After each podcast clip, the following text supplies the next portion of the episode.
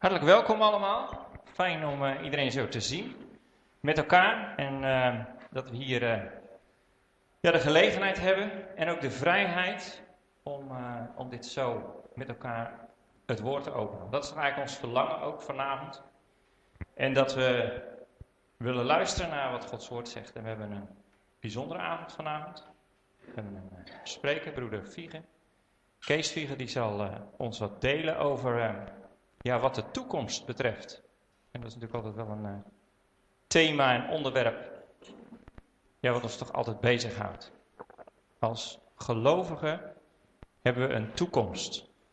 En ik merk ook steeds meer als ik met collega's praat dat we ja, iets hebben, iets kostbaars, wat de wereld eigenlijk niet kent. En ik hoop dat we daar vanavond uh, iets meer over te weten mogen komen. Over de toekomst die we mogen leren kennen door Gods woord. En vanavond wil ik bijzonder nadenken over uh, de toekomst voor Europa en Israël.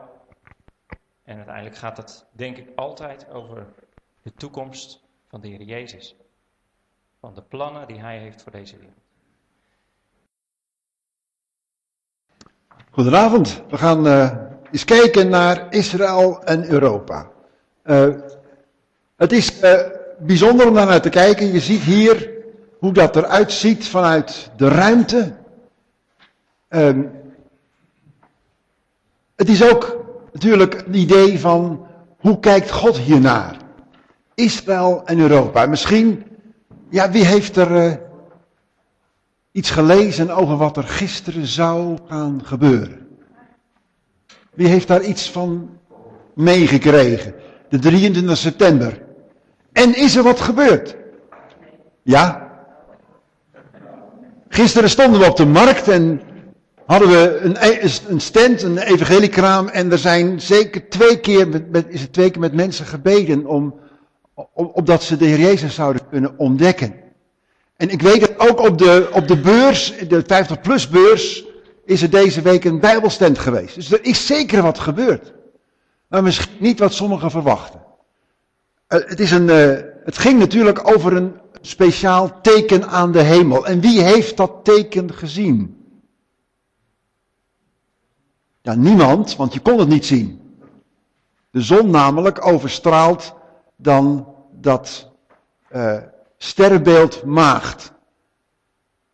En de eventuele sterren die daarbij te zien zouden zijn, die waren ook niet te zien. De enige die je dan eventueel in de buurt van de zon nog kunt zien, net na of net voor de zon, dat is Venus, dat is de morgenster of de avondster, net hoe dat precies uitpakt. Nou, ik kom daarop terug, want het heeft wel te maken met iets wat in deze lezing aan de orde komt. Laten we eens even kijken. Het begint, ja, ik wil even een stukje terug. Ik zal zegenen wie u zegent, dat is wat God zegt. Genesis 12, daar, daar komen we uh, aan het begin van de geschiedenis van het volk Israël. Je ziet eerst Genesis 1 tot met 11 dat God de geschiedenis deze aarde bekend maakt. Hoe hij hem gemaakt heeft en, en hoe hij verder daarmee aan de slag is geweest, is gegaan. We weten, we kunnen lezen van de grote vloed. Daar zou ik een heleboel over kunnen zeggen, dat doe ik nu niet vandaag. En dan uiteindelijk zien we dat God kiest een man uit. Dus Abraham. Of eigenlijk Abram. Abram, verheven vader. En later wordt hij Abraham genoemd. En daar hebben we hem. Uh, misschien dat je een beetje een idee hebt op grond van welke bijbeltekst, welk bijbelgedeelte deze postzegel gemaakt is. Iemand die de Bijbel een beetje kent, weet gelijk uit welk hoofdstuk dit komt. Want Abraham kijkt hier naar de hemel en ziet de sterren. En God zegt, kijk of je ze tellen kunt. Nou, we weten steeds beter dat dat niet kan. Meer sterren misschien dan zandkorrels aan de oever van de zee zijn. Heel veel. Zo zal uw nakomelingschap zijn, zegt God. Ik zal zegen wie u zegen.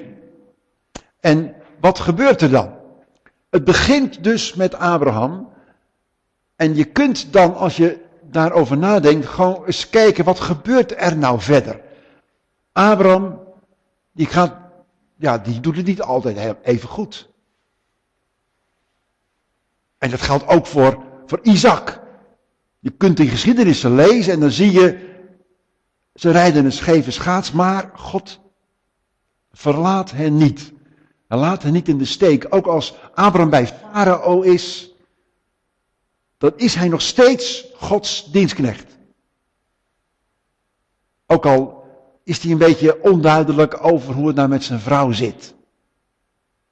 En dat, dat doet hij nog een keer bij Abimelech. En Isaac doet hetzelfde bij Abimelech. Het is een beetje een familiekwaaltje geweest daar. Om niet duidelijk te zijn dat dit mijn vrouw is. Het is mijn, mijn zuster. Angst. Ja, gewoon heel, heel menselijk. Maar God steunt hen. God zegt, maar ik zal zegenen wie u zegenen. En als je, als je die vrouw pakt, Farao of Abimelech, pas op. Want het is een profeet. Je kunt hem niet zomaar kwaad doen. Ook al is hij zelf niet helemaal vlekkeloos. Het is mijn oogappel. Dat Jacob, met Jacob gebeurt het ook. Jacob is een, is een bedrieger in eerste instantie. Maar God gaat met hem aan de slag en hij gaat zegenen. Wie u zegenen. En Laban merkt het. Esau merkt het. Je kunt niet, ook al is Jacob niet de ideale man misschien, in onze ogen. Je kunt niet, omdat hij, omdat dan maar even, dat hij niet zo ideaal is, hem bij de vuilnisbak zetten. Ik zal zegenen wie u zegenen. God gaat aan de slag met Abraham, Isaac, Jacob. Hij is niet te vermurwen. Het is zijn oog op. Het geldt voor Israël ook. Als Israël in Egypte is, dan hebben ze daar de afgoden gediend. Maar God gaat dat volk uit Egypte leiden. Ook al is er een hele ongeloof bij het volk, het is Gods volk. En God heeft een plan met hen. En daar moeten we aan denken ook, als, het met, we met nadenken over Israël en Europa.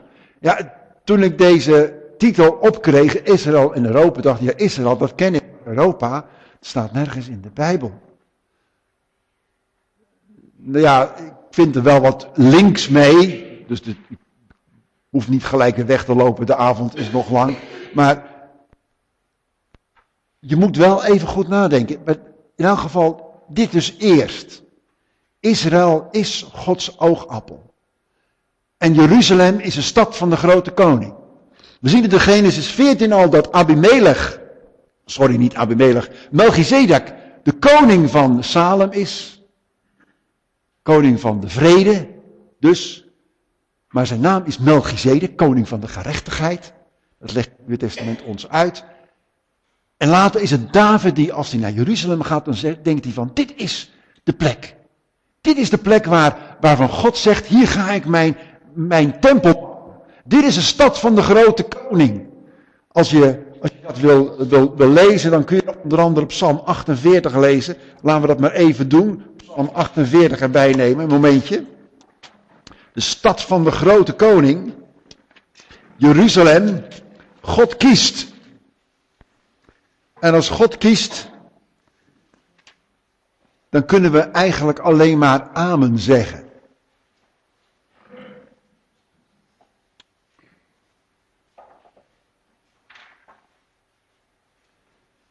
Psalm 48 is een lied, een psalm van de zonen van Korach. En wat zingen zij in de eerste plaats? De Heer is groot en zeer te prijzen. Waar? In de stad van onze God op zijn heilige berg. Mooi van ligging, een vreugde voor heel de aarde. Ah, op dit moment is dat niet helemaal waar, lijkt het. Op dit moment is Jeruzalem meer wat die Zachariah zegt, een steen die de natie aan het tillen zijn. En ze, ja, ze verwonden zich daarmee. Maar het is de berg aan de Sion, aan de noordzijde, de stad van de grote koning. God is in haar paleis. Hij is bekend als een veilige vesting. Want zie, koningen hadden zich verzameld.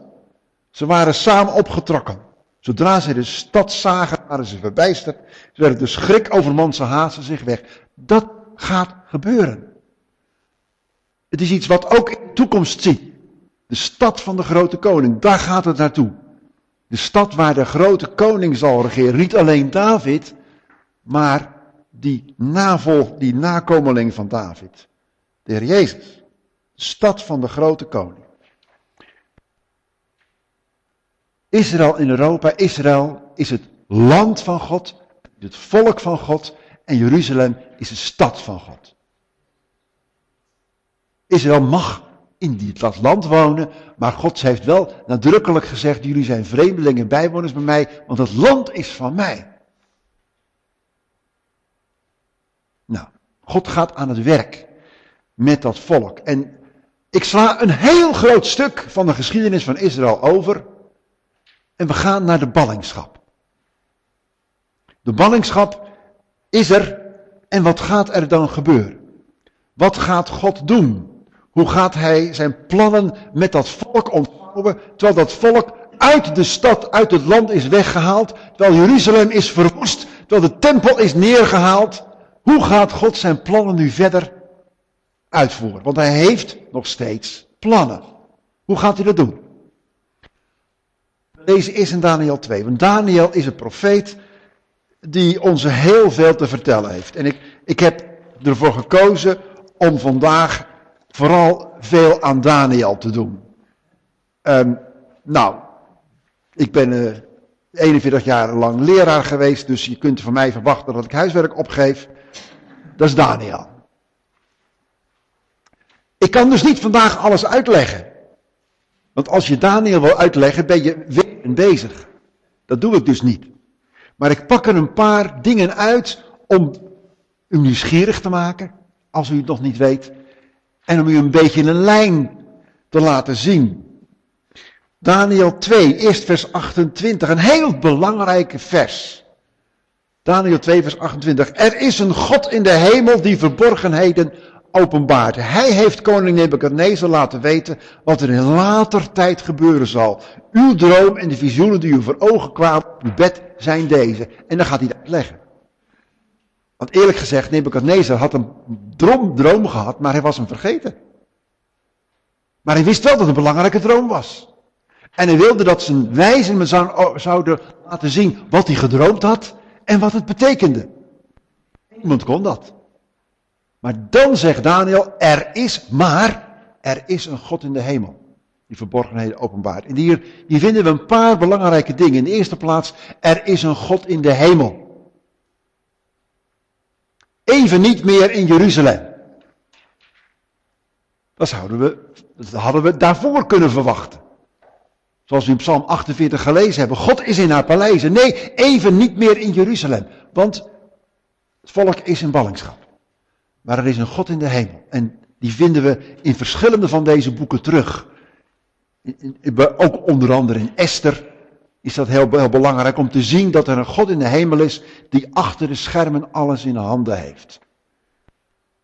En er is ook iemand die verborgenheden openbaart. En hij doet dat in de eerste plaats aan een koning.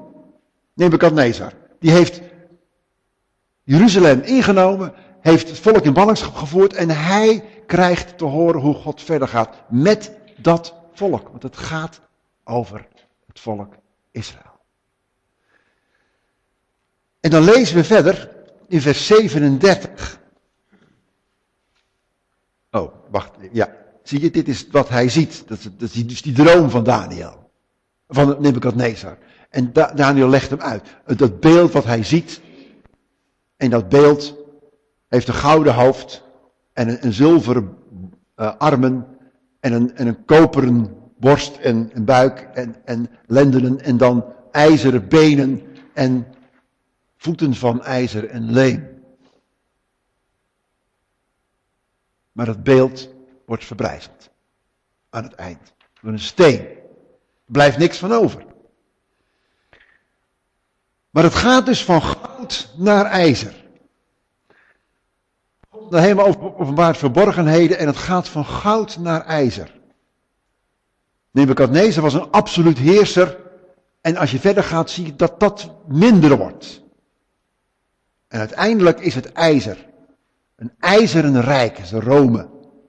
Het gaat van Babel via het, uh, het Medisch-Persische Rijk, die twee armen, naar het uh, Griekse Rijk van koper en naar de ijzeren benen, het West- en Oost-Romeinse Rijk met de tien, met twee voeten en de tien tenen.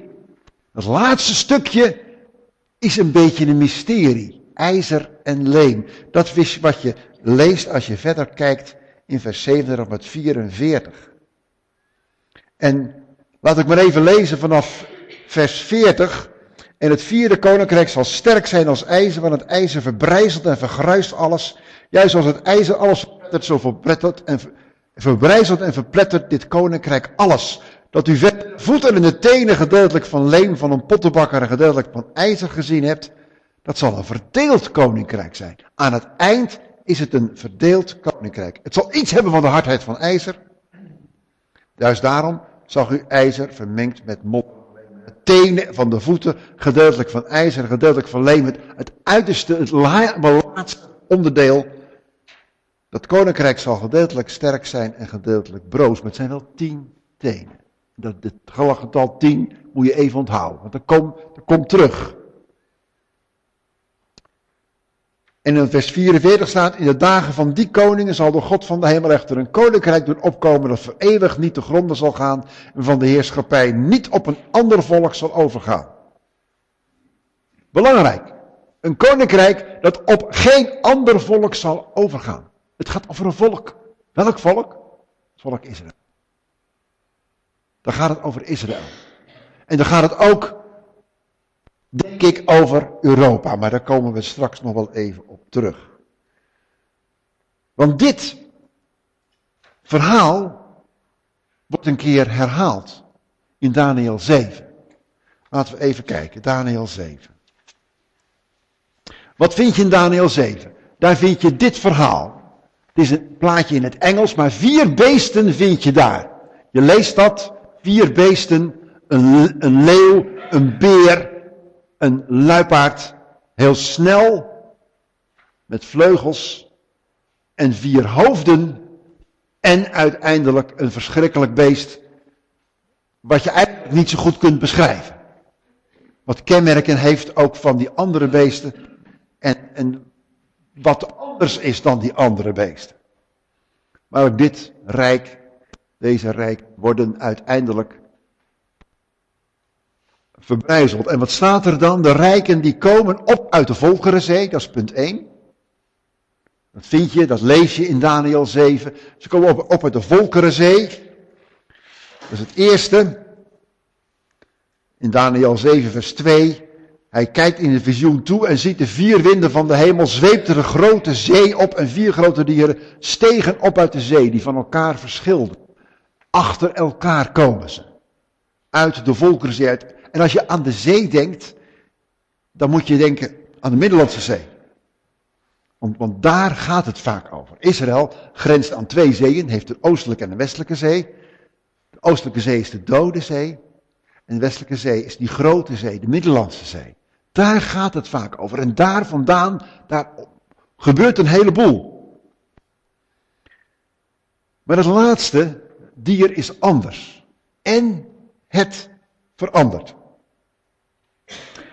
Want als je leest in vers 7, daarna keek ik toe in de nachtvisioen en zie het vierde dier was schrikwekkend, gruwelijk en uitzonderlijk sterk, had grote ijzeren tanden, het at en verbrijzelde en de rest vertrapte het met zijn poten. Dan kom je bekend voor als je denkt aan het andere, andere visioen van Nebukadnezar, die droom en het beeld met die ijzeren uh, benen, dan zie je dat heeft daarmee te maken. Het is eigenlijk hetzelfde verhaal. Het verschilde van al dieren die ervoor geweest waren, het had tien horens. Heb je weer die tien? Tien tenen, tien horens. Horens heeft te maken met machthebbers, met koningen, met mensen die macht uitoefenen. Terwijl ik op de horens bleef letten, zie je een andere kleine horen, rees daartussenop. Drie van de eerdere horens werden voor hem uitgerukt en zie in die horen waren, waren ogen als mensen, mond vol grootspraak. Daar begint er iets anders zich te roeren. Je ziet dat er iemand is, een, een horende machthebber, en die, die gooit drie anderen eruit, en die, die wordt machtig, En uiteindelijk krijgt hij alle macht. Maar het is iemand met een mond vol grootspraak. Het is iemand, lezen we later ook, die, die lastert de God van, van, de hemel. Die is niet zomaar iemand. Het is de laatste gedaante van dat beest. Dus, hebben we daar te maken met Europa? Hebben we daar te maken met iets wat met Europa te maken heeft? Dat is niet helemaal precies te zeggen, maar wat je wel weet is als je kijkt naar die rijken. Babel was eigenlijk in het wat we nu het Midden-Oosten noemen. Het Medisch-Persische Rijk was nog een beetje groter. Heel stuk groter zelfs. Alexander de Grote kwam vanuit Griekenland en veroverde dat hele gebied. Kwam de heel end. En toen verbrokkelde dat toen hij doodging, heel vroeg, 33 was hij nog maar. En toen kwam het Romeinse Rijk op, vanuit Rome. En het Romeinse Rijk heeft Middellandse Zee als een eigen zee, dus een binnenzee geworden de Mare Nostrum, onze eigen zee. Het hele Romeinse Rijk daaromheen.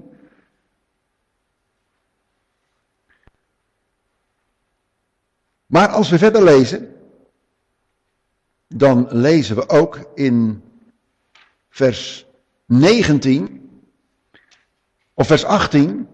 De heiligen van de Allerhoogste zullen echter het koningschap ontvangen. Ze zullen het koningschap in bezit nemen tot een eeuwigheid ja, tot een eeuwen, tot in der eeuwen eeuwigheid. Dus altijd. Toen wilde ik de ware betekenis weten van het vierde dier. Dat snap je, want dat is anders dan al die andere dieren. Dat is niet normaal. Dat verschilde van al de andere, uitzonderlijk schrikwekkend zijn tanden enzovoorts. Ik had namelijk toegekeken, vers 21, en gezien dat die horen oorlog voerde tegen de heiligen en dat hij hen overwon. Totdat de oude vandaag kwam, de heilige van de Allerhoogste recht verschaft werd en het tijdstip was bereikt dat de heilige het koningschap in bezit zouden nemen. Heb je het weer. Het koningschap gaat naar een groep mensen. Er is niet alleen een koning, dat is de Heer Jezus, maar er is ook een volk wat daarbij hoort. Als je dan verder leest, dan, dan zie je hoe dat verder werkt in vers 24, de tien horens duiden aan dat uit het koninkrijk tien koningen zullen opstaan, net als die tien tenen. En na hen zal een ander opstaan, die zal verschillen van die er eerder geweest waren. Drie koningen zal hij vernederen, woorden tegen de Allerhoogste zal hij spreken. De heilige van de Allerhoogste zal hij te grond hij zal erop uit zijn bepaalde tijden en de wet te veranderen.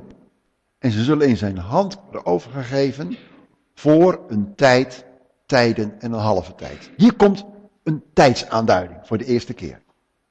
Tijd, tijden en een halve tijd. En later ontdekken we dat dat drieënhalf jaar is. Eén jaar, twee jaar en een half jaar. Dat ontdekken we later. Dat blijkt uit andere dingen. Dus de toekomst is voor het volk van de heiligen van de Allerhoogste. Dus weg Europa. Het gaat niet om Europa en Israël vandaag, het gaat om Israël en. En laten we maar even kijken hoe het verder gaat. Want God ontvouwt zijn plannen nog een beetje meer.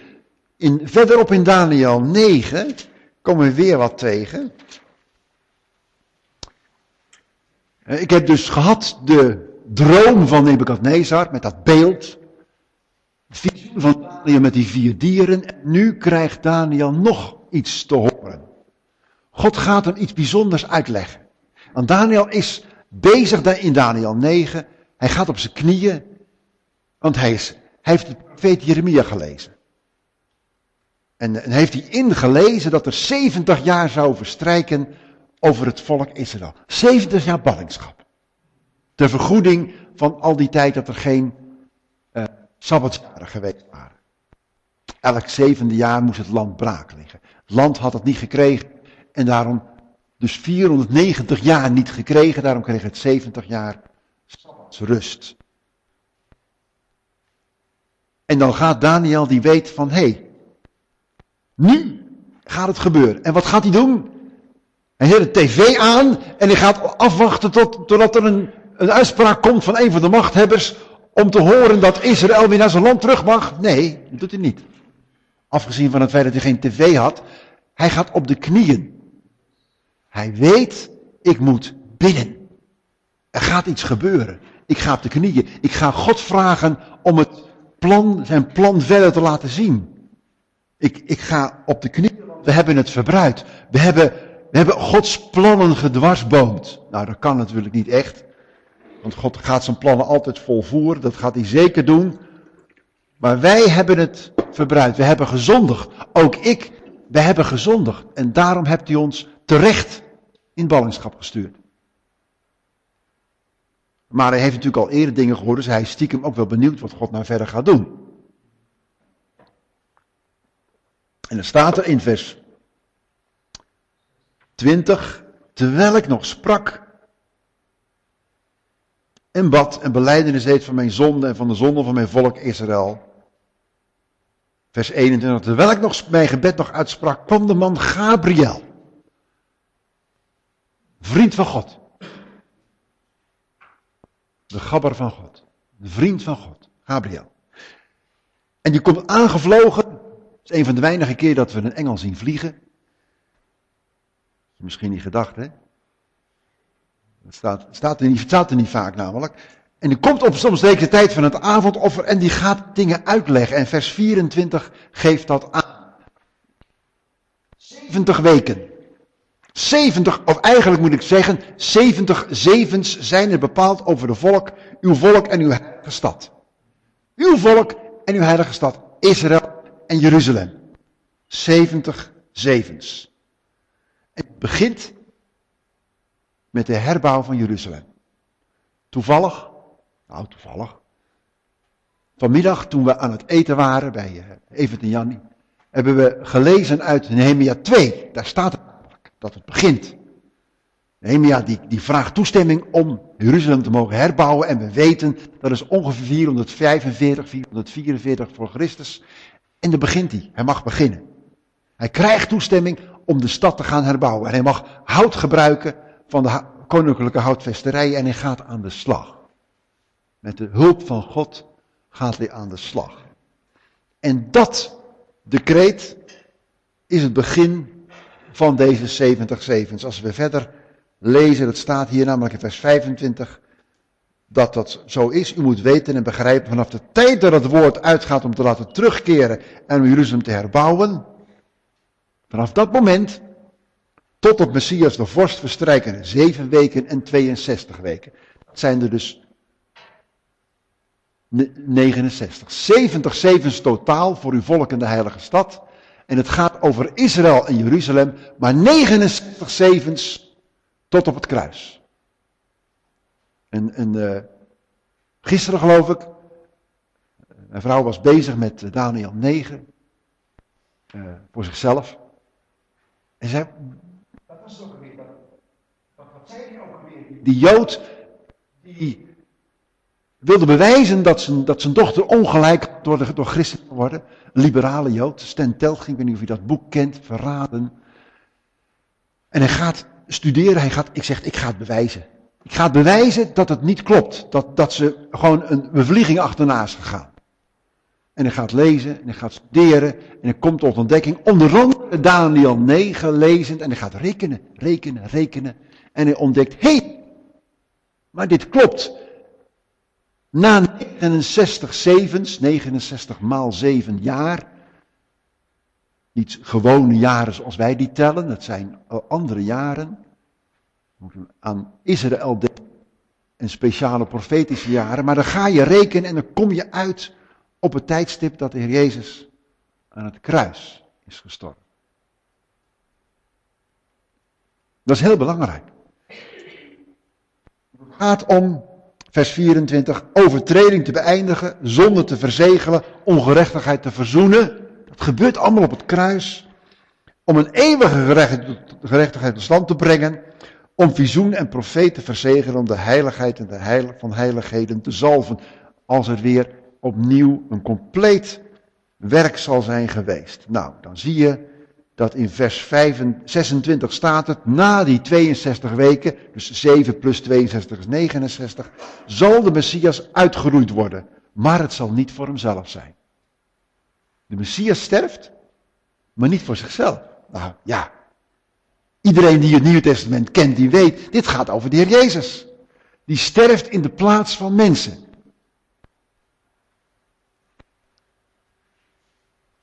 En dan komt er iets bijzonders. En dan lees ik even. De, de mensen van de herziende statenvertaling zijn een beetje in verlegenheid geweest. Ik denk dat ze niet helemaal goed begrepen wat ze hier moesten vertalen. En daarom hebben ze een paar woorden erbij gevoegd die er niet staan. Dus die lees ik even niet. Een volk van een vorst die komen zal, halverwege vers 26, zal de stad en het heiligdom te grond. De volk het volk van een vorst die komen zal. Die vorst die komt nog. Maar het volk gaat alvast dat heiligdom te grond richten. Wanneer is dat gebeurd? Dat weten we. Dat is gebeurd in 70 na Christus. Na de kruisiging in 70 na Christus is Jeruzalem verwoest. was Titus die later keizer geworden. Zijn vader was op dat moment keizer, Vespasianus. En, en hij werd het later. En, en hij heeft Jeruzalem verwoest. 70 na Christus. We weten dat het gebeurd is. Dat is daarna gebeurd, na de kruisiging. Een behoorlijke tijd. Want de Heer is geduldig en hij wilde het volk als het ware nog de kans geven. Maar ja, ze hebben gezegd, we willen niet dat deze koning wordt. Ze hebben Stevens gestenigd en daarmee gezegd van, uh, weg, weg met hem, voor de tweede keer. En dan gebeurt er een heleboel. Als je de rest van 26 leest, dan zie je dat er dan nog een heleboel gebeurt. En tot het einde toe zal er oorlog zijn, verwoestingen waartoe vast besloten is. En dan krijg je in één keer in vers 27 iets bijzonders. Er staat er, hij, wie is dat? Hij zal het het verbond versterken, een week lang. En halverwege de week zal hij slachtoffer en graanoffer doen ophouden. Vers 27. Hij zal voor velen het verbond versterken. Eén week lang. Zeven jaar. Een verbond van, wie is die hij? Dat is de vorst die komen zal. Die bij dat volk hoort dat de tempel verwoest heeft, Jeruzalem verwoest heeft. Dus het is de vorst van het hersteld Romeinse Rijk. Een volk van een vorst die komen zal, die Jeruzalem vernietigt, hier is een plaatje daarvan. Een schilderij, wat er toen is gebeurd. En dan komt er een verbond van zeven jaar lang. En zit Europa daar weer achter? Is dat, heeft het met Europa te maken? Nou, we weten wel dat het Romeinse Rijk voor een heel groot deel Europa besloeg. Schotland was er niet bij. Engeland wel. Maar of dat belangrijk is, weet ik niet. Wat weten we eigenlijk? Maar Jeruzalem is opnieuw de aandacht. Hier heb je een beeld van Jeruzalem. En er nog eentje wat je meestal ziet met prominent dat ding wat er niet hoort. Met, dit, met het, die gouden dak. Wat daarmee gebeuren gaat en hoe precies, dat weet ik niet, maar hij hoort er niet. The Dome of the Rock.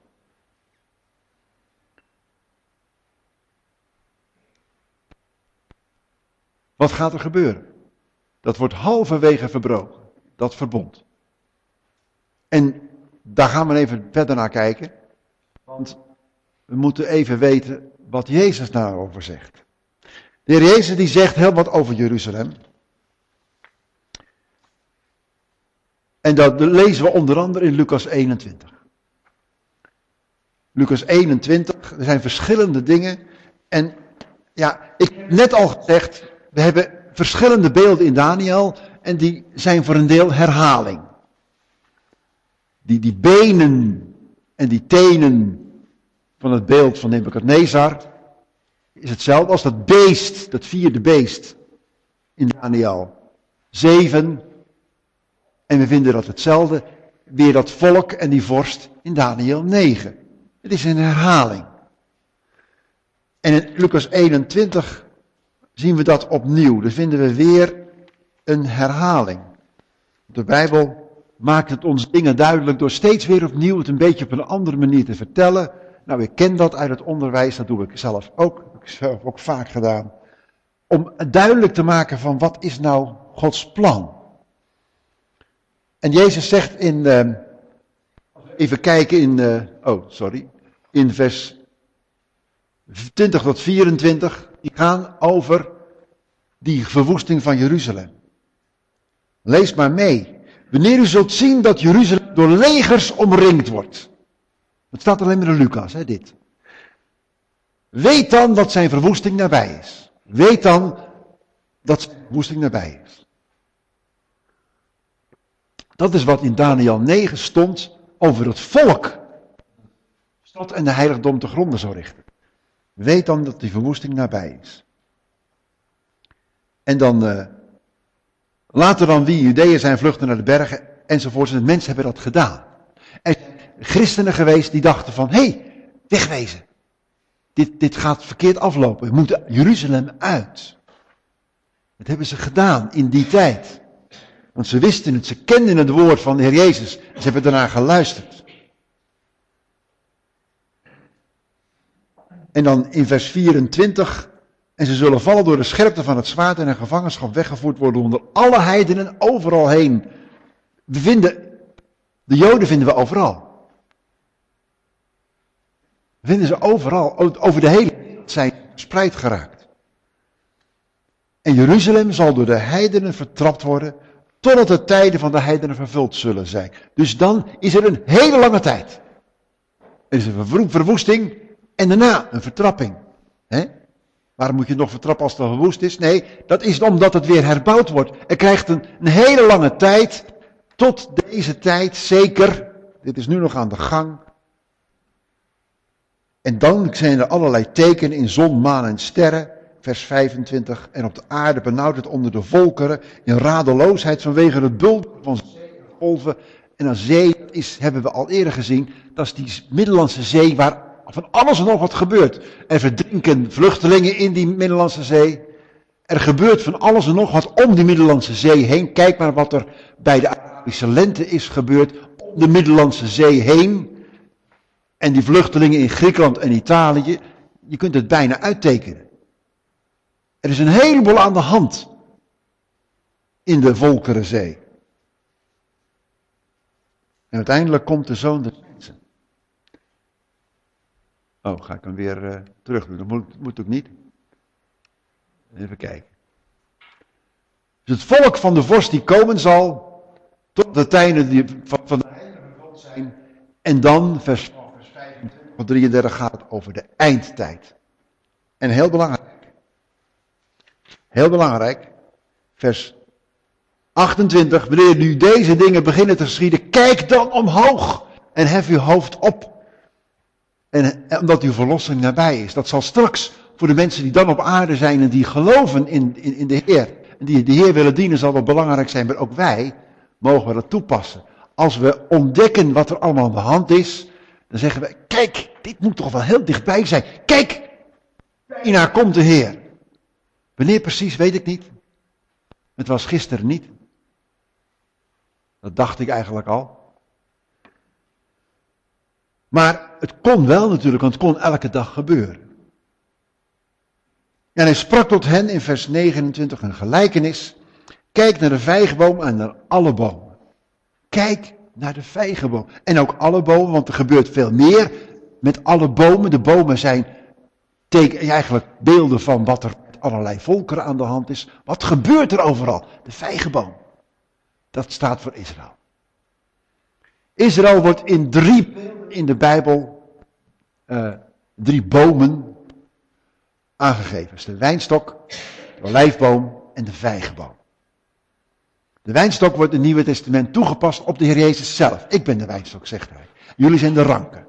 Dus wij worden ook als het ware aan de wijnstok aangehangen. Als ranken kunnen vrucht dragen. De olijfboom is ook, wordt in het Nieuwe Testament als een boom gezien die het getuigenis van God betreft. En, en dan worden wij als heidenen, als je geen Jood bent, word je erin geplant. We zijn daarin ingeplant, ingeënt. Van de wilde olijf in de edele olijf. En ook daar, als we Romeinen 11 lezen, zien we dat God komt terug op, uh, met dat volk. Hij gaat die, die edele olijf weer een eer herstellen. Maar de vijgenboom wordt nooit op ons toegepast. Op de christenen.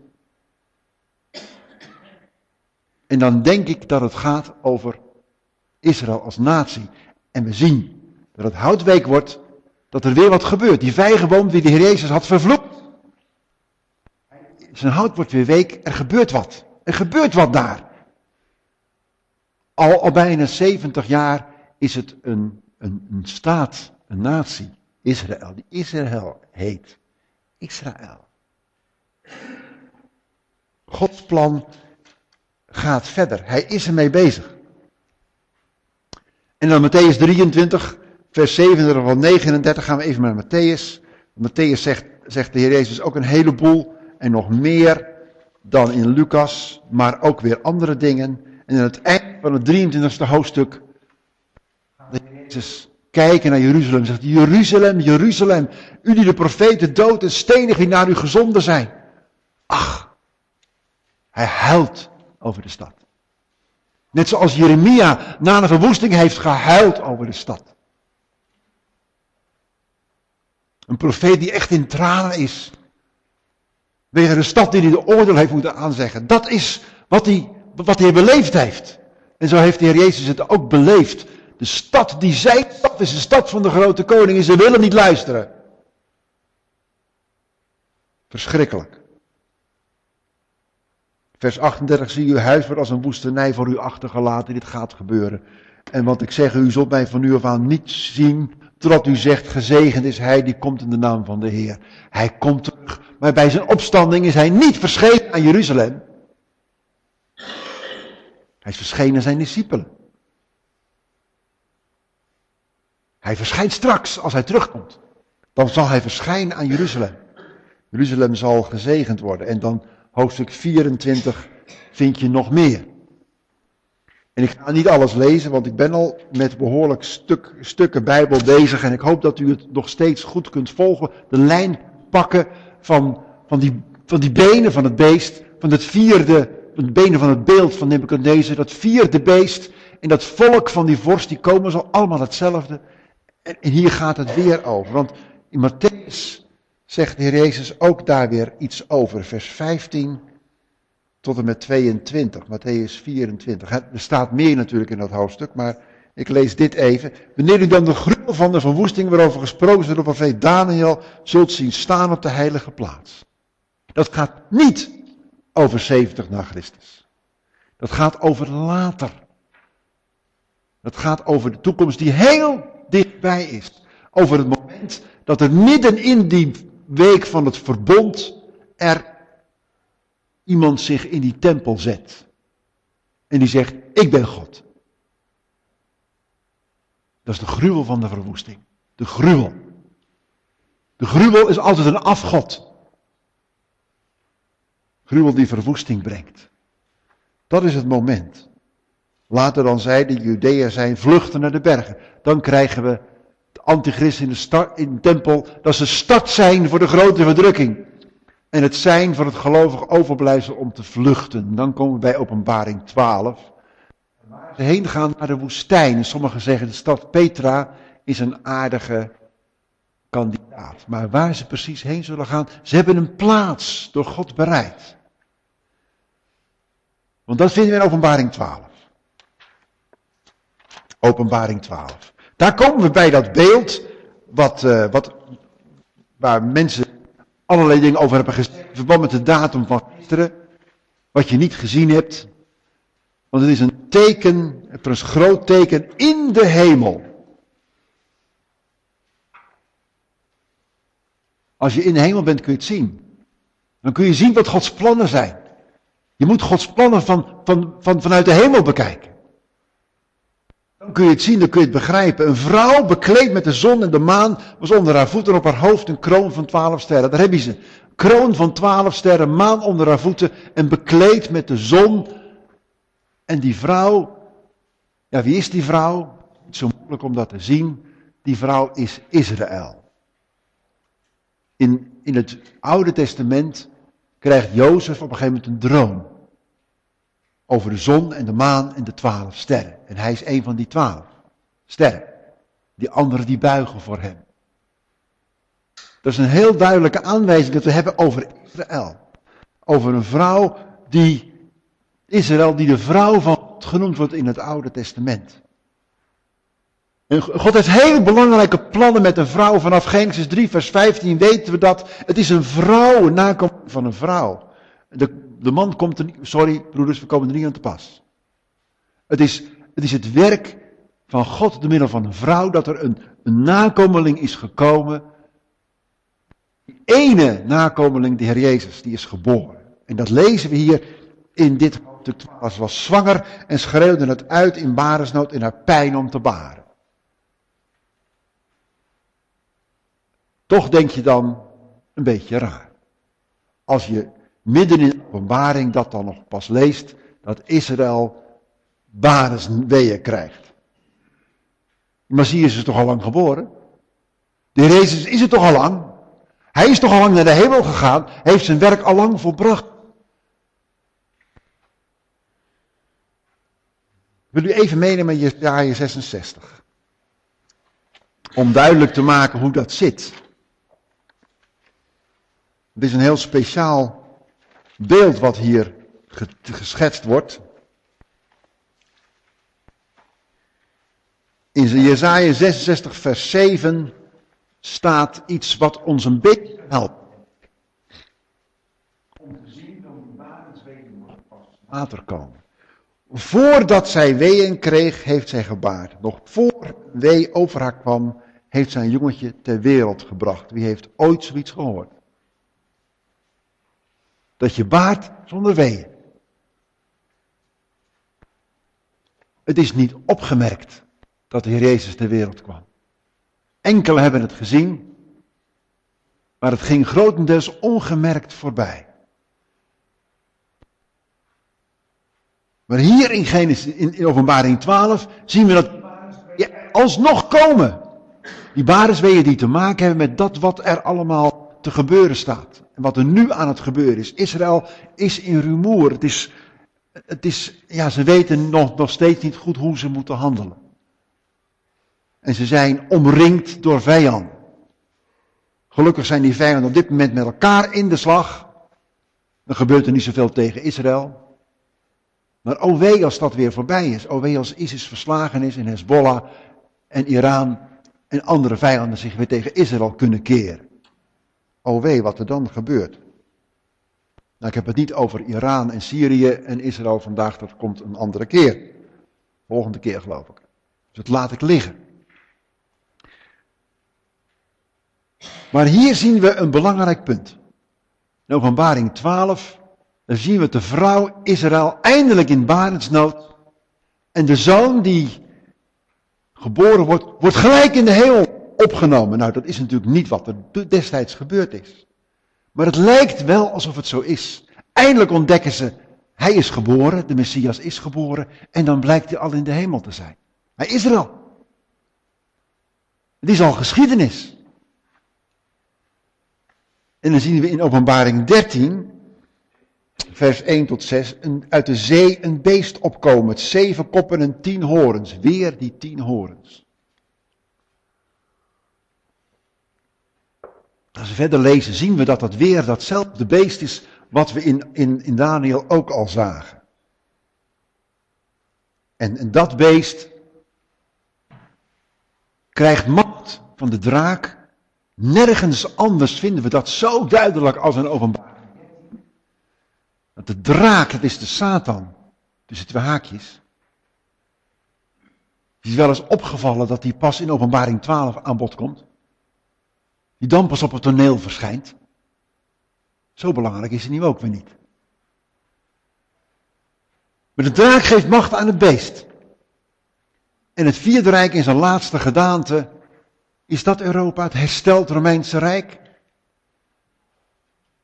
Openbaring 6 zien we al iets daarvan, vers, vers 1 en 2, dat, dat eerste van de vier paarden die de wereld intrekt en die, er zit iemand op, op een wit paard, die heeft een boog en die heeft geen pijlen erin. Maar hij wel, overwint wel. Hij grijpt de macht zonder oorlog, denk je dan. Oorlog komt later, komt erachteraan. In openbaring 17 komen we opnieuw tegen verder. En ik moet uh, vanwege de tijd ietsje wat dingen overslaan. In die zin dat ik niet alles meer voorlees natuurlijk. Heb ik al niet gedaan. In openbaring 17 zien we iets meer over een hoer op datzelfde beest zit. En dat beest komt op uit de afgrond, gaat naar het verderf, vers 8. En aan het eind van vers 8, een beest dat was, niet is, hoewel het er toch is. Of zijn zal. Dus dat is iets geks. Er zit een gat in de geschiedenis van dat beest. Het is een groot gat. Het Romeinse Rijk is al lang te gronden gegaan en het wordt weer hersteld. Er zit een gat in de geschiedenis van dat beest. Babel, Babylon is de naam van die hoer, is geestelijk gezien verbonden met Rome. Dat, dat kun je zien als je daarover nadenkt. Een heel apart onderwerp ga ik nu niet doen. Maar beide gaan ten onder. En dan is de vraag, wat is dan dat stelt Romeinse Rijk? Daar kun je allerlei dingen over zeggen. We hebben dit is het Romeinse Rijk, het West- en het Oost-Romeinse Rijk. Op een gegeven moment splitst dat in twee gedeeltes. En dat gaat te gronden in ook twee gedeeltes. Eerst het Westen, daarna het Oost-Romeinse Rijk. Maar er komen er heel veel rijken achteraan. Veel mensen denken daar niet over na, maar dit is ook een groot rijk geweest kalifaat van de Omeyaden. Dus het is er maar eentje, er zijn er nog meer geweest. Maar kijk maar van een groot deel van het Romeinse Rijk, dat heeft ingenomen. Maar ontbreekt een belangrijk stuk. Rome zit er niet bij. Dat rijk is te gronden gegaan. Je kunt nog meer rijken denken. De rijk van de, van, van de Franken onder Karel de Grote. Ook daar zie je. Maar ja, het is wel een groot rijk, maar Rome en Jeruzalem. Het heilige Roomse Rijk. Karel V. Ook daar gaat te gronden. Het Ottomaanse Rijk, ook een behoorlijk groot deel. Ze staan op een gegeven moment voor de, voor de, voor de, voor de poorten van, uh, van Ween.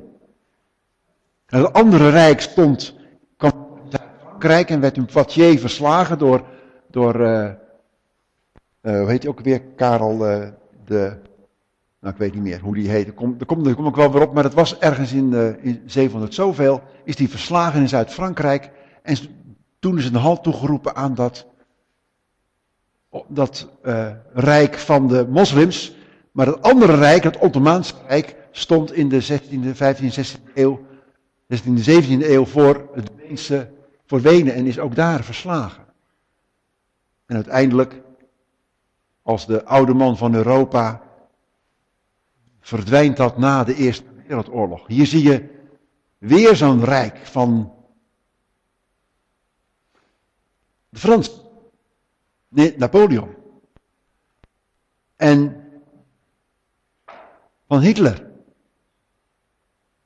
Elke keer opnieuw gebeurt het en zie je dat er iets gebeurt om, om dat rijk te herstellen. Ja, er zijn ook uh, natuurlijk moslims geweest on, onlangs die als ideaal hebben. Dat lijkt niet te lukken op dit moment. Maar dit is het idee van ISIS. Alles herstellen wat ooit moslimrijk geweest is. Je ziet, Rome hoort er niet bij. Ook dat gaat weg. En dit dan? Wat is dit voor een plaatje? Ik weet niet of u het herkent. Europese Unie is een deel van het plaatje, maar er zijn, horen nog een paar staten bij. Die hebben een ander kleurtje. Horen namelijk bij de NATO. Dat is opmerkelijk. Laten we eens even kijken. Er zijn vele gedaan sinds de splitsing van het Romeinse, West-Romeinse Rijk, het Oost-Romeinse Rijk geweest, die je kunt zeggen, nou die zijn een soort soortement van de herleving, maar niet echt. Maar Rome en Jeruzalem werden nooit verenigd. En dat moet toch, denk ik, gebeuren. Dat is toch wat er gebeurt. Er moet een verbond zijn tussen die, die vorst van dat volk, het komen zal de vorst van de Romeinen, en Jeruzalem. Er moet een verbond zijn. Europese Unie, speelt die een rol? Misschien niet. Is Israël lid van de Europese Unie? Nee hè? Of toch wel? Nou, sommigen willen wel, sommige ministers van Israël willen dat echt. Die hebben dat gezegd. In elk geval, wat je wel kunt zeggen, is dat ze associate member zijn. Geassocieerd aan de Europese Unie. En dat er ook een Euro-Mediterrane vrijhandelszone is met Noord-Afrika, Israël, Libanon en de Palestijnse autoriteit. Dus rond de Middellandse Zee. Je denkt van, hoe zit dat nou? En dat Tusk vorig jaar nog heeft gezegd, European Union and Israel, strong partners, sterke partners. We share many values and cooperate closely across many areas. Together we have built the most highly developed relationship that the European Union enjoys in the region. De meest, de hoogste, de sterkste relatie die er is in die omgeving. Israël heeft toch een bijzondere plaats. Uh, er is wel een beetje een probleem.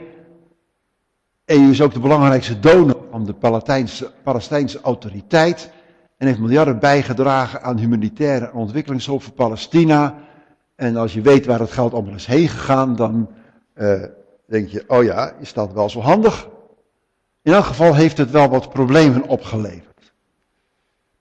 Er is ook een heel sterke verdeeldheid bij de EU, dat de EU geen sterke politieke rol heeft gespeeld, is vooral het gevolg van verdeeldheid tussen de lidstaten. Dit is allemaal citaten van, van internet, hè, van bepaalde sites die daarover uh, iets, uit, iets uitspreken.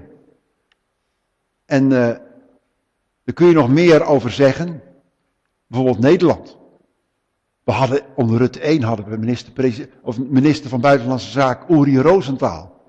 Dat was een Jood. Dat hebben we gemerkt. Het was een veel positieve verhouding ten opzichte van Israël dan onder Rutte 2 met Frans Timmermans en Bert Koenders. Een verschuiving. Nou, hoe zit dat nou allemaal? Hoe gaat het verder? Ja, wie mag, mag, het zeggen? We kijken naar de toekomst, maar we hebben tekens, we zien, we zien dingen in het, in het woord van God. Maar als we de krant ernaast leggen, dan ontdekken we, we weten nog niet helemaal precies hoe het nou gaat. Het kan heel snel gaan. En valt het ijzeren gordijn. Dat ging ontzettend snel. De meeste van jullie eh, kunnen dat zich misschien niet eens meer herinneren, maar dat ging in 1989 razendsnel. En de Arabische lente, meer een soort van winter, uh, met ISIS, ging ook heel erg snel in het begin. Het sleept zich op dit moment nog steeds voort. En er komt misschien nog wel meer. Er kan ontzettend snel kunnen de ontwikkelingen gaan. Maar ik denk dat we moeten wachten totdat Gods plan weer kan worden opgepakt en de profetische lijn weer kan worden opgepakt. Het moet eerst opname. Daar is dit een plaatje van openbaring 4, waar er iemand op de troon zit en 24 tronen daaromheen. En die staan voor de opgenomen gelovigen. Die daar om de troon heen zitten en zijn kronen werpen. Ze werpen hun kronen neer.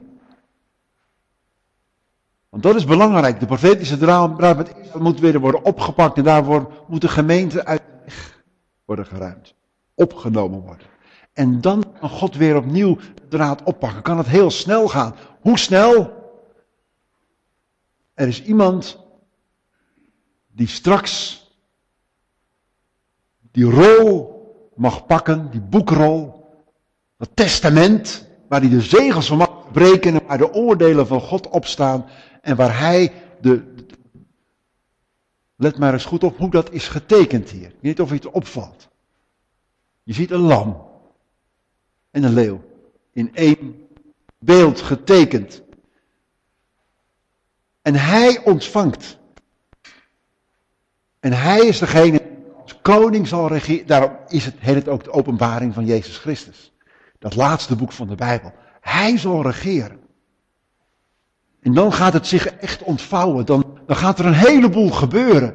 De laatste jaarweek, misschien niet gelijk na de opname, misschien is er nog een stukje tijd daarvoor. Er moeten eerst nog wat ontwikkelingen zijn. Hoe snel dat kan gaan, weet ik niet precies. Maar dan op een gegeven moment wordt het verbond gesloten. Openbaring 6 spreekt erover, over die man die op het witte paard is. En dan, als de vervulling er is, dan wordt de profetie pas echt duidelijk. Dan zie je pas echt wat er, wat er gebeurt. En de vraag is dan nu, waar zien wij dan naar uit? Ik weet niet hoe dat met jullie is. De eerste vraag die hier natuurlijk is, waar hoor je bij? Je kunt op deze aarde bij drie groepen mensen horen op dit moment. Je kunt horen bij de volkeren. Je kunt horen bij Israël. Of je kunt horen bij de gemeente. En bij de gemeente kun je horen door je knieën te buigen voor de Heer Jezus.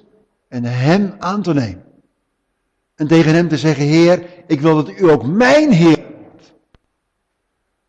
Ik wil uitspreken dat inderdaad, eigenlijk had ik daar moeten sterven aan het kruis, maar U hebt het in mijn plaats gedaan. Daar ben ik gestorven. En, en ik ben ook weer gelijk levend geworden, want ik heb leven ontvangen van U. Als je daarbij die groep mensen hoort, dan ga je met de Heer Jezus mee. Dan zie je uit, onder andere, naar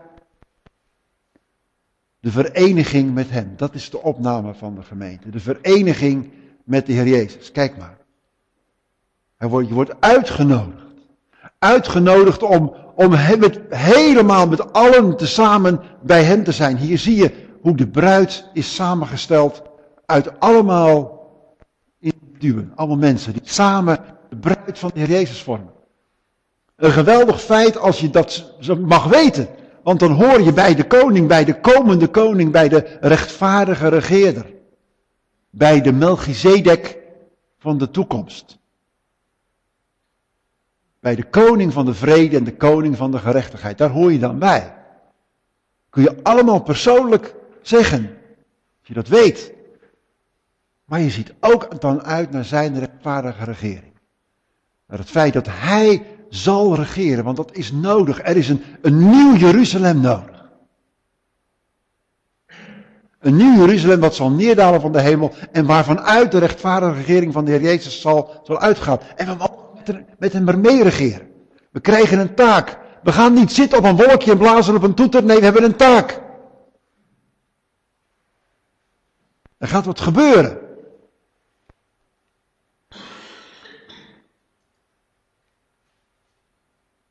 Kom, Heer Jezus. Is dat wat in ons hart werkelijk aanwezig is? Kom, Heer Jezus. De, de wens dat Hij komt om al die rotzooi die wij hebben gemaakt op te ruimen. Om, om werkelijk met Hem te zijn. En, en dat Hij zal regeren. Dat is wat we toch bovenal zouden moeten verlangen. Maar wanneer het gebeurt, wanneer we met Hem verenigd worden, weten we niet. Er is wel een tijd daaraan voorafgaand, een voorbereidingstijd. Dit is de tijd van training.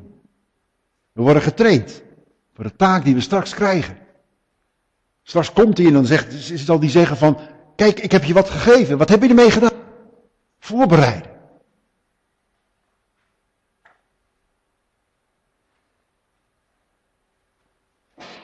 Hij denkt. We mogen hem volgen. Niet vanuit het idee dat we moeten gaan verdienen om het waard te zijn, zijn discipel te zijn. Wel nee, dat heeft hij al lang verdiend voor ons. Maar als we hem lief hebben, dan gaan we achter hem aan.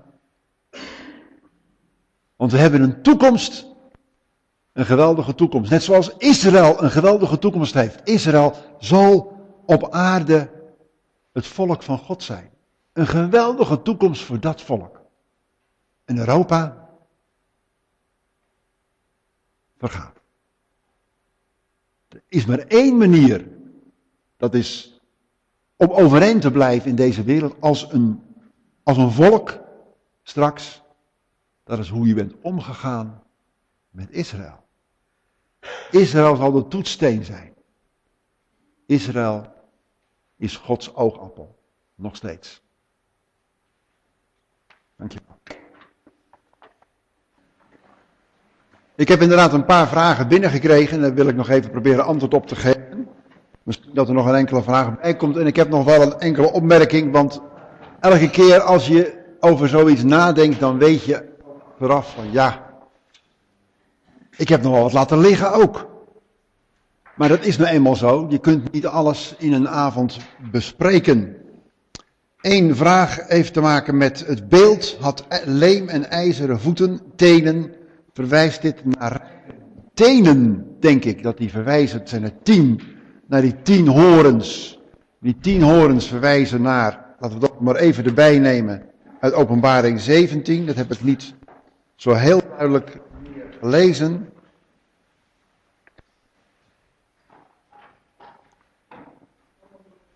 Openbaring 17.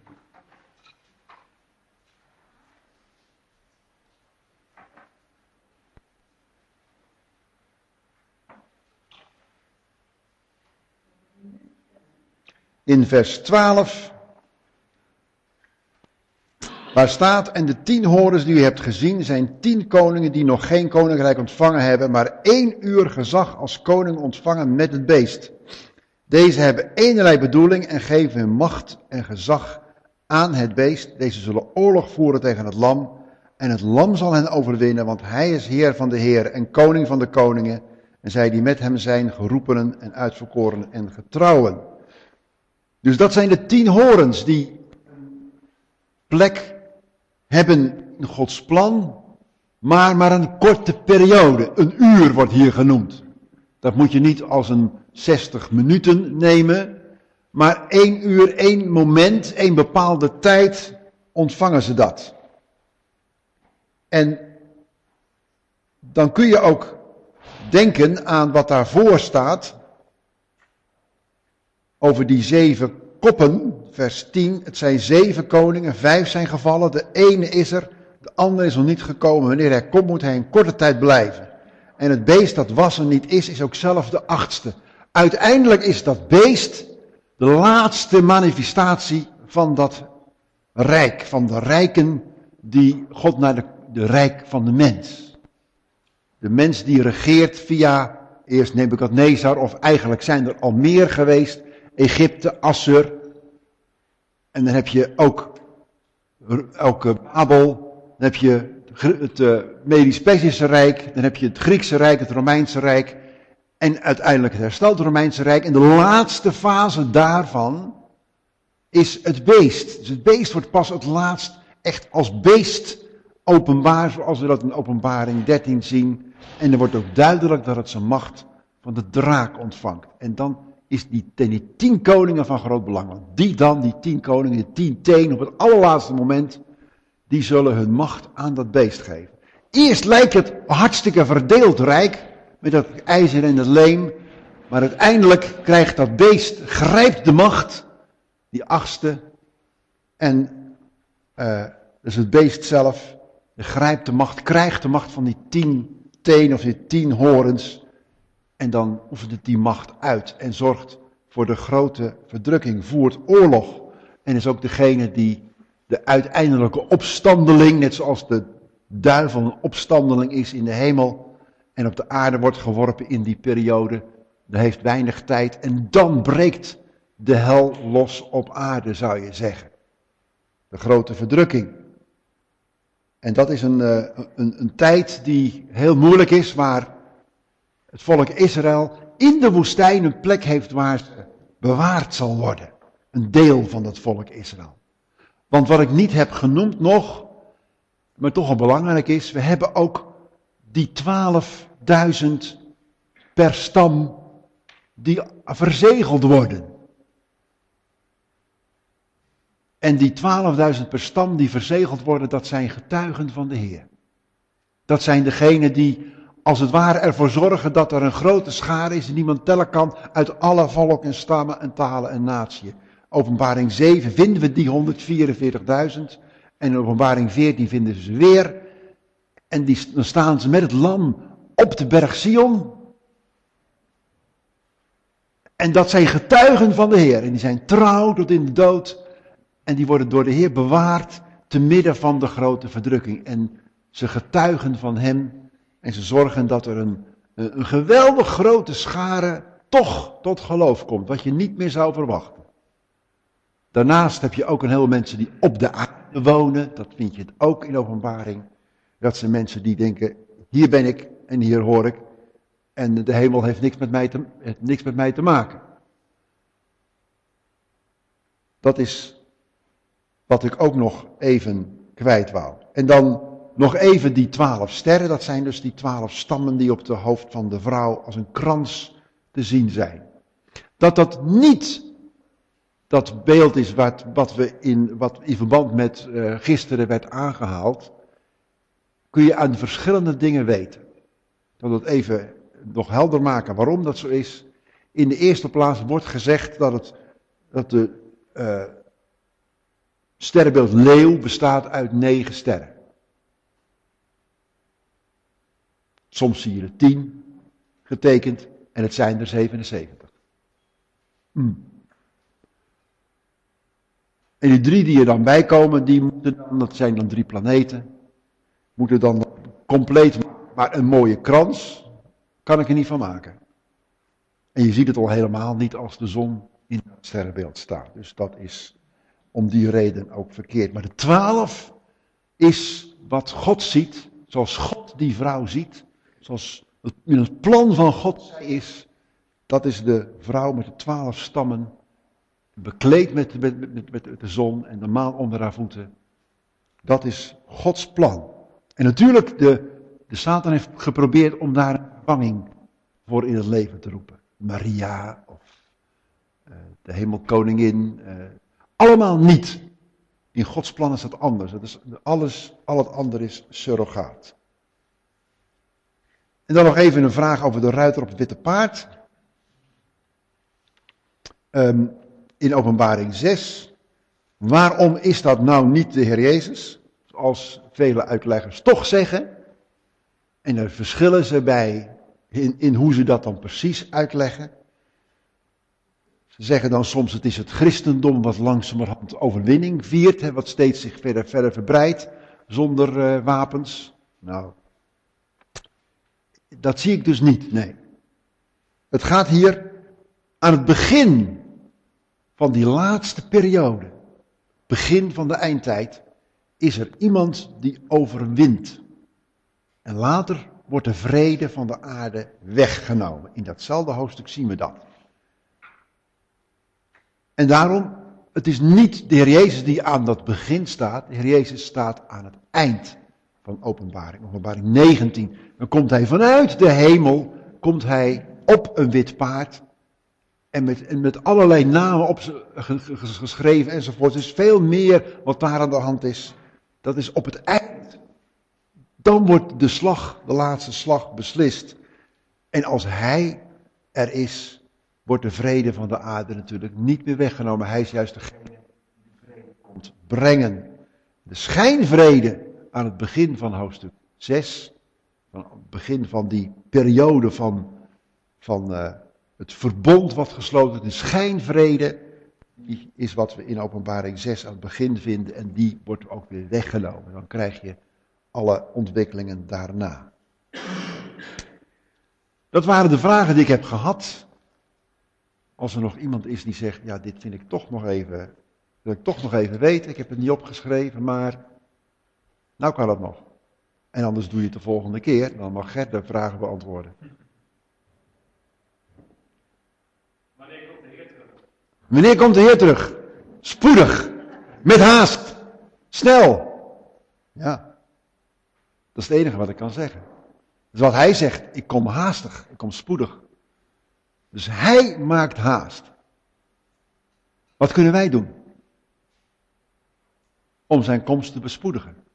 Dat is een vraag die we onszelf kunnen stellen. Want wij kunnen de dag van God niet alleen verwachten, maar ook verhaasten volgens 2 Petrus 3. Als wij trouw bevonden worden, laten we Hem trouw dienen. Misschien dat de Heer dan sneller komt. Ik weet niet wanneer het getal van de gemeente vol is. Ik heb de hemelse boekhouding niet gezien. Want de Heer wacht niet met vervullen van de belofte, zegt 2 Petrus 3. Hij talmt niet, maar hij wil niet dat iemand verloren gaat. Hij wil alle erbij hebben. Dus als je er nog niet bij hoort, wacht niet. Misschien komt de Heer dan wel vannacht nog. Ik zou bijna zeggen, hij heeft even gewacht. Tot die 23e voorbij was, die valse voorspelling. Maar nu heeft hij alle vrijheid weer om te komen. Nog een vraag. Ja, dus wat, wat nu als we wel door een bedrukking, tijd van verdrukking heen moeten? Ja, er is een heleboel daarover te zeggen. En ik denk inderdaad, kijk, er zijn verschillende lijnen die je kunt bewandelen. De ene is, hoe staat het over de, wat, wat verwacht de gemeente? De andere is, God, God kan pas verder gaan met Israël als de gemeente is weggenomen. Dat is de, de tweede, denk ik. En het derde is, vraag eens aan de christenen die verdrukt worden. Het kan ons ook nog gebeuren hoor. We hoeven niet te wachten op de grote verdrukking of de, of de grote verzoeking die over de aarde komen zal. Want sommige christenen worden enorm verdrukt. Als ik denk aan de christenen in Noord-Korea, bijvoorbeeld. Dan denk ik van, nou. Natuurlijk, ons het is eigenlijk heel logisch als wij verdrukt worden. Dus je kunt allerlei dingen verwachten. En misschien gebeurt dat nog. Misschien krijgen we een heel moeilijke periode. En misschien doet de Heer dat wel zelfs om ons dichter naar hem. Als wij trouwer worden aan hem. Wat gaat er dan gebeuren? Misschien wel moeilijkheden. Dus ja, ik denk dat dat, dat een, een antwoord is. Hè. Je, Natuurlijk moeten wij bereid zijn om de verdrukking te ondergaan. En moeten bereid zijn om de Heer te volgen, wat het ook kost. En want dat is, dat is waar, waar ik mee geëindigd ben, dat laatste plaatje. volg Hem, koste wat het kost. Want dat kan gebeuren. We hoeven niet de grote verdrukking in te gaan om verdrukking mee te maken. Dat is ook denk ik het antwoord op deze vraag. Er zijn nog genoeg die je op jouw lijst hebt staan, waarvan je zegt, die, zou, graag, zou ik graag tot de Heer willen brengen. Ja, natuurlijk. Wacht nog even, Heer. Nee. Er, zijn er ook die zeggen van, ja, Heer, ik, uh, ik ga over een paar weken trouwen, of een paar jaar. Of, ik, dat wil ik eigenlijk nog even beleven, Heer. Maar ja, zeg het, maar, zeg het maar allemaal bij de Heer neer. Want zijn plan gaat toch door, als wij maar trouw zijn aan Hem. En dan is het goed. Denk ik. En, en wanneer hij dan precies komt. Als ik kijk naar alle gebeurtenissen, denk ik, dit kan niet erg lang meer duren. Maar we weten het niet. Ik denk wel, letten op de vijgenboom, er staat er over dat geslacht. Dit geslacht zal niet voorbij gaan. En dan kun je aan verschillende dingen denken. Een van de dingen waar je aan zou kunnen denken is, we hebben staat Israël is er sinds 1948. Een generatie duurt, nou ja, wat zegt Mozes? Een mens wordt 70, als hij sterk is 80. Dat zou een reden kunnen zijn om te zeggen, nou, het moet wel dichtbij zijn. Want het is al 69 jaar. Staat Israël. En 70 jaar is dus heel spoedig zover. En dan komt, ik zou bijna zeggen, de tijd van tien jaar. Dus dat het dichtbij is, vind ik helemaal niet vreemd. Ik zeg niet dat de juiste uitleg is, want dat weten we pas achteraf. Maar ik denk wel dat het ons kan aansporen. Ik denk, denk dat dat wel goed is. Misschien ook goed om daarmee af te sluiten. En jullie te danken voor jullie komst. vond het prachtig om zoveel mensen te zien die geïnteresseerd zijn in Gods woord en in de profetie in de toekomst. Maar laten we vooral ook niet vergeten om de Heer daarin te zien, want Hij is de komende koning. Dat we Hem dienen, nu al, en straks met Hem mogen regeren.